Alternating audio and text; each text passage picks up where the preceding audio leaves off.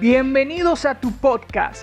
Yo soy el espacio en que cada semana comparto contigo consejos, estrategias y experiencias para que puedas ser consciente de lo especial que eres, el gran potencial que tienes y el enorme impacto que puedes provocar en tu entorno con el único objetivo de que puedas lograr la mejor versión de ti mismo. Mi nombre es Adalberto Jiménez y quiero que en estos 10 minutos que dure el episodio estés atento, tomes nota y apliques todo lo que hayas aprendido, porque a partir de este momento estás invirtiendo en ti.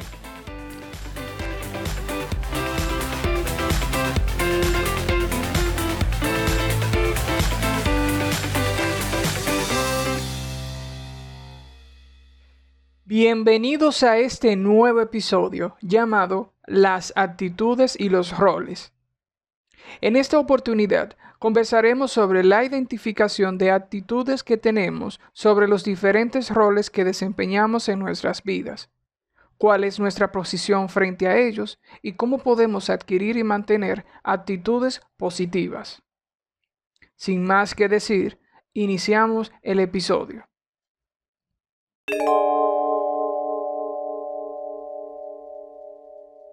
La primera pregunta que tenemos que realizarnos es, ¿cuál es mi posición frente a mis roles?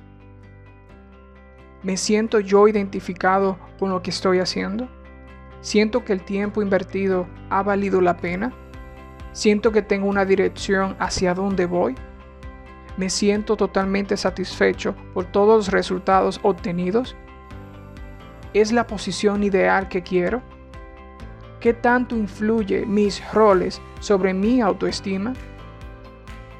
En ocasiones no nos damos cuenta las actitudes que tenemos en nuestro diario vivir y resulta ser muy confuso o difícil de explicar cualquier reacción que tenemos frente a ellos porque no estamos acostumbrados a trabajar de manera consciente lo que hacemos. Por eso es primordial empezar a cuestionarnos a saber cómo me siento en base a los diferentes roles que desempeño en mi vida y cómo eso me afecta en los objetivos que ya me he planteado. La segunda pregunta es, ¿cómo puedo identificar mis actitudes frente a mis áreas de trabajo o roles? A través del siguiente ejercicio, extraído del libro de Coaching para Dummies, podemos identificar cuál es nuestra posición frente a los diferentes roles que tenemos en nuestras áreas de trabajo o roles. Dichas áreas están clasificadas en trabajo remunerado, personas y pasión o satisfacción. Luego vamos a contestar las siguientes preguntas a cada una de las áreas. Primero, ¿cuál es tu papel principal en esta área de trabajo o rol? Segundo, ¿Cuánto tiempo dedicas a este trabajo? Tercero, ¿qué beneficios obtengo? Cuarto, ¿qué sentimientos me produce? Quinto, en 10 palabras o menos, ¿cuál es mi actitud con relación a este trabajo o rol? Sexto, ¿qué debo cambiar en este trabajo o rol para conseguir equilibrio? El siguiente punto es alimentación positiva. 1.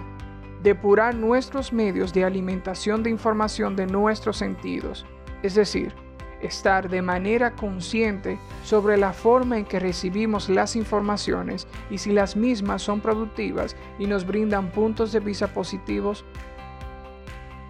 El siguiente punto es alimentación positiva, es decir, depurar nuestros medios de alimentación de información de nuestros sentidos, es decir, estar de manera consciente sobre la forma en que recibimos las informaciones y evaluar si las mismas son productivas y nos brindan puntos de vista positivos a las situaciones que tenemos.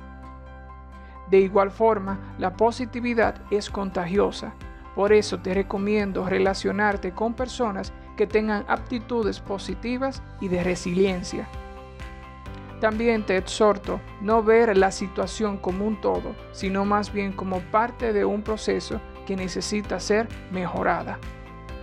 Otro punto importante es recordar el propósito a las metas por la cual estás desempeñando esos roles, te ayudarán a tener una actitud vencedora y optimista. Recuerda que nuestros roles construyen, sanan, edifican y nos mantienen en movimiento.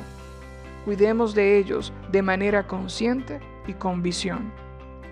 Quiero compartir una frase de John Lennon que dice, mi rol en la sociedad o el rol de un poeta o de un artista es tratar y expresar lo que todos sentimos, no decirle a la gente cómo se debe sentir, no como un jefe o como un líder, sino como una reflexión para todos nosotros. Hasta aquí ha concluido este episodio. Espero que te haya gustado, que hayas aprendido y que tengas todo el entusiasmo para aplicar esos conocimientos. Gracias por acompañarme en el día de hoy y si este episodio te ha fascinado, pues coméntalo y compártelo, así puedo llegar a más personas. Gracias y sígueme en mis redes sociales. Te espero en el próximo episodio y hasta entonces, nunca te detengas.